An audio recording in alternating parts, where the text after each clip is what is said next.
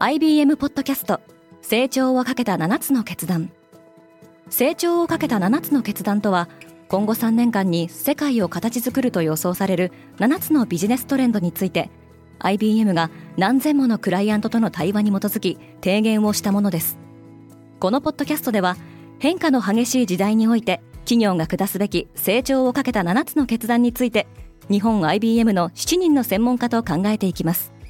今お聞きのリスニングサービスにてぜひフォローボタンからフォローをお願いします。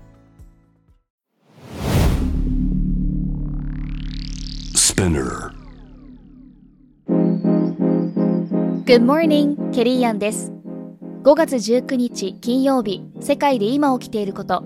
広島でのサミット初日である今日 G7 の首脳は揃って市内の原爆資料館を視察する予定ですこのポッドキャスト Daily Brief では世界で今まさに報じられた最新のニュースをいち早く声でお届けします。広島で G7 サミットが始まる。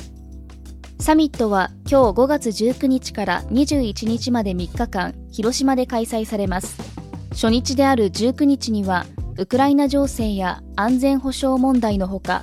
AI の活用規制について議論される予定です。サミット開幕前日である18日には日本の岸田首相はイタリアのメローニ首相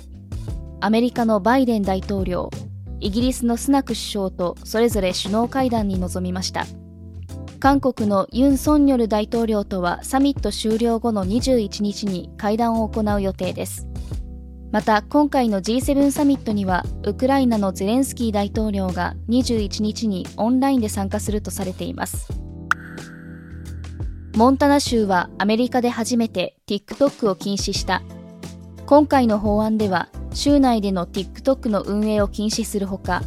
Apple や Google などのアプリ提供企業が処罰対象となっており、TikTok アプリをストアから削除しない限り、1日あたり1万ドルの罰金が課せられます。法案に署名したモンタナ州知事のグレッグ・ジアン・フォルテは自身のツイッターで、中国共産党の脅威からモンタナの人たちとその個人データを守るためモンタナでは TikTok を禁止することにしたと述べていますが TikTok が中国政府にデータを共有しているという証拠があるわけではありません。モンタナ州の人口は100万人程度ですが TikTok によると同州内の TikTok ユーザーは数十万人に及ぶとされています。一部の報道によると TikTok はこの法案について提訴も検討しているとされていますチャット GPT がアプリになった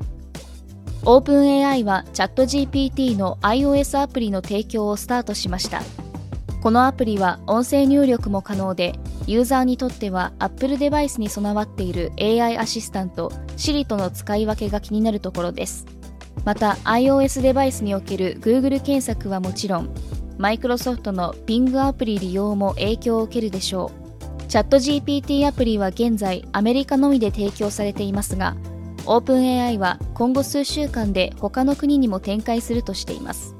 また Android 版も近日中に提供される予定とされています。ディズニーが新社屋計画を撤回した。アメリカ・フロリダ州との対立が続く娯楽メディア大手のウォルト・ディズニーは州内に新社屋を建設する計画を撤回しました。9億ドルを投じカリフォルニア州で働いている社員およそ2000人を新社屋に移す計画でした。フロリダ州にはテーマパークのディズニーワールドがあり同社は税法上の優遇措置などを受けられる自治権を認められてきましたが LGBTQ 教育の制限をめぐってフロリダ州と対立し法廷闘争に発展していますアメリカの子どもの死亡率が増加に転じたこのほど発表された調査結果によると、アメリカの1歳から19歳までの死亡率は、2019年から2020年にかけて10.7%上昇し、翌年にはさらに8.3%上昇しました。過去数十年にわたって子どもの死亡率は減少傾向が続いていましたが、現在はおよそ15年ぶりの高水準となっています。死亡の主な原因は殺人、薬物の過剰摂取、交通事故、自殺などです。パンデミック中にアメリカの死因の3位になった新型コロナウイルスはこの世代の死亡率上昇に与える影響はわずかだったそうです最高裁はウォーホルの作品が著作権侵害と判断した。歌手プリンスの写真を使ったアーティストアンディ・ウォーホルの作品をめぐりアメリカの最高裁はウォーホルの作品がカメラマンの著作権を侵害したと判断しました。写真家のリン・ゴールドスミスは1981年にプリンスの肖像写真を撮影しました。その後雑誌の依頼を受けたウォーホルがこの写真をもとに16枚の作品を制作しましたがゴールドスミス側は作品の一部は無断で制作されライセンス料の支払いも受けていないとして訴えていました。世界最古の聖書は52億円。ニューヨークのサザビーズで1100年前に書かれたとされるヘブライ語聖書の写本が競売にかけられ写本としては史上最高額となる3810万ドル日本円でおよそ52億円で落札されました。サスーン写本と呼ばれるこの聖書は24巻すべてがほぼ完全な状態で揃っており欠損のないヘブライ語聖書としては世界最古のものと考えられています。落札したのはイスラエルのテルアビブにあるディアスポラ博物館を支援するアメリカの非営利団体で写本は同博物館に寄贈される予定です。今世界で起きているニュースをいち早く受け取りたい方は Daily Brief をぜひ Spotify、Apple Podcast、Amazon Music などでフォローしてくださいね。リスナーの皆様の応援により Daily Brief は徐々に魅力的なコンテンツにアップグレードしています。これからもこのポッドキャストを周りの友人や同僚 SNS などに共有して応援していただけると嬉しいです。感想などはレビューでお待ちしております。ケリーアンでした。Have a nice weekend!